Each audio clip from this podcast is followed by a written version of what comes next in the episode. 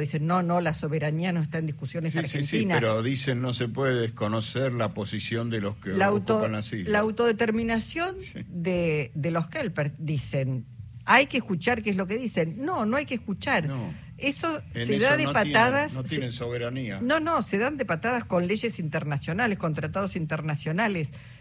Eh, digo, es una población implantada desde Gran Bretaña. Bueno, pero el que sabe más es Ernesto Alonso, secretario de Derechos Humanos del Centro de Excombatientes en La Plata. ¿Cómo te va, Ernesto? Jorge Alperini y Luisa Balmaya, te saludamos. Hola, ¿qué tal Luisa? Un gusto hablar con ustedes. Bueno. gracias por la comunicación. No, al contrario, gracias, Ernesto. Bueno, siguen, siguen diciendo disparates, después tratan de suavizar las, las barbaridades que dicen, pero eh, digo, si gana Milei, todo lo, todo lo que ha pasado en materia de Malvinas, los avances, eh, el volver a sentar a, digamos, a, a los usurpadores en una mesa, intentar hacerlo, caería en saco roto.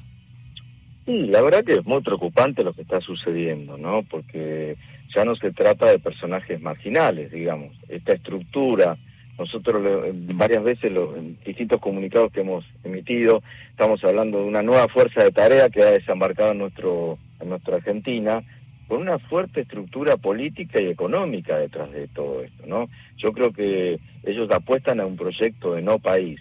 Y cuando se refieren a estos temas, eh, Milley y su espacio político repiten la política exterior de Foreign Office, lo que tratan de instalar en la comunidad internacional, que es tratar de conseguir el derecho a la autodeterminación de los habitantes de las Islas Malvinas.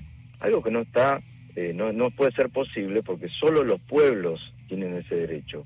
Y los habitantes de las Islas Malvinas es una población insertada después de la usurpación por la fuerza de, Gran Bretaña, sacando a la población argentina y por supuesto a, au- a las autoridades impuestas, este, propuestas en este momento por el gobierno de Buenos Aires como era Bernet, ¿no? Ernesto, eh, es curioso pensar que la derecha argentina, en su momento a través de los militares, eh, encaró una guerra contra la potencia ocupante de Malvinas y que hoy la derecha, y ya con Macri había empezado una, a relajarse todo reclamo soberano sobre Malvinas, y hoy lo, lo- también sigue con Milei. Es curioso que desde la derecha haya venido aquel intento este, y al mismo tiempo la derecha muestra menor apego por, por la soberanía de las islas, ¿no?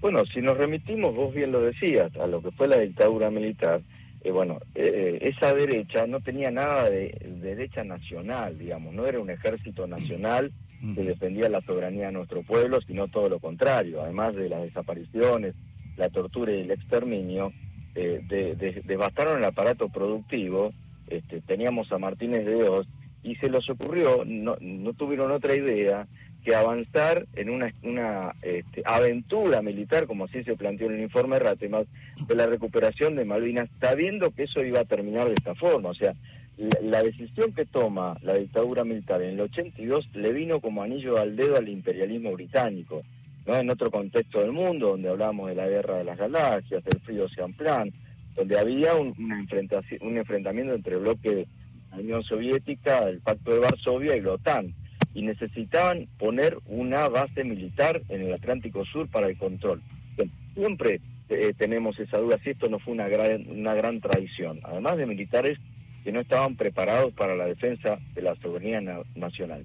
Y si vamos a este presente, dentro de ese espacio político, representando a esa derecha tan rancia, que ya no son negacionistas, sino son apologistas de la dictadura, la tenés a Victoria Villarroel, ¿no? Claro. se llena la boca con este falso nacionalismo y el, eh, eh, cuando hizo esta convocatoria en la legislatura de Buenos Aires, uno pasa el filtro y lo encontramos, por ejemplo, al entonces subteniente Marcelo Llambias Pravaz, que está denunciado por torturar soldados en Malvinas, no solo eso, sino que fue cara pintada y fue destituido del ejército por haber asesinado al este, teniente coronel Velasco por una cuestión de una relación con una mujer, ¿no?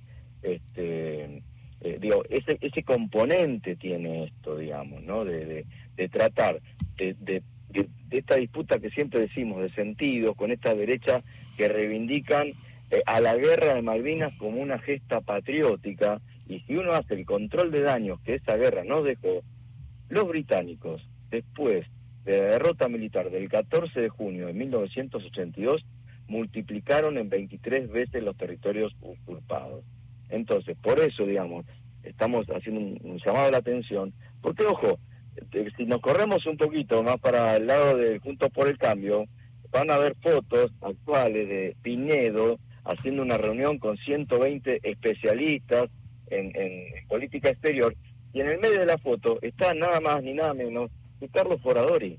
Claro, yo te iba a decir, bueno, durante el macrismo se firmó ese pacto bochornoso Duncan Foradori que le entregaba a los británicos, bueno, la posibilidad de explorar, explotar eh, nuestras riquezas, que bueno, por suerte se pudo este, eliminar ese, ese acuerdo, pero digo, es, es lo mismo quizás con una cara más disimulada, menos brutal, pero es exactamente lo mismo, es la entrega de la soberanía argentina.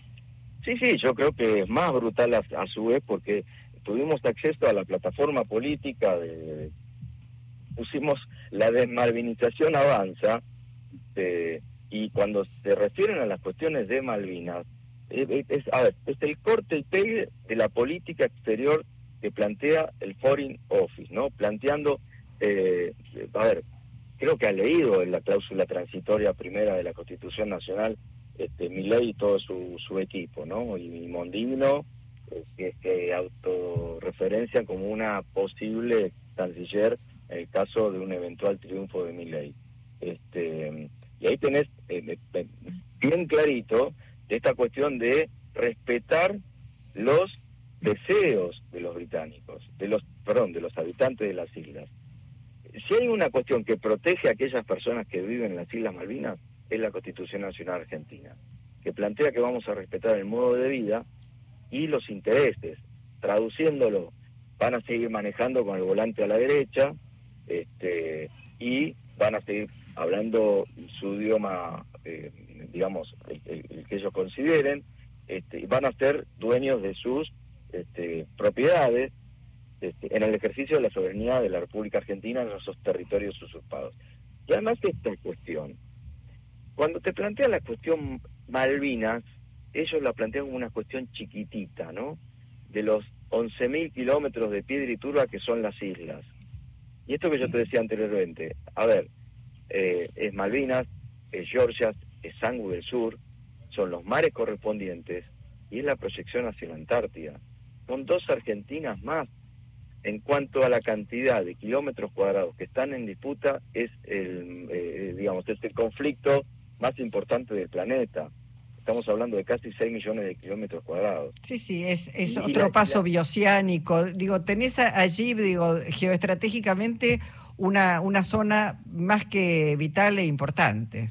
Y en cuanto a recursos, sí, sí. siempre planteamos nosotros, no nos queda, digo, la cuestión Malvinas, ¿no? La guerra de Malvinas fueron 74 días, ocurrió en contexto de dictadura, todavía hay asignaturas pendientes, hablamos varias veces con ustedes de lo que falta investigar por las graves violaciones a los derechos humanos, pero también planteamos Malvinas en términos de presente y de futuro, con una concepción de una Argentina bicontinental y marítima, que tenemos grandísimas oportunidades los argentinos. Y esto mm. ya lo planteo, ¿te acordás cuando Menem planteaba la inviabilidad de las provincias del norte, no? Sí. Este, bueno, acá vienen por un proyecto, insisto, de no país. ¿Eh? Este, y ya no son teorías conspirativas. ¿eh? Acá quieren partir a la Argentina en tres.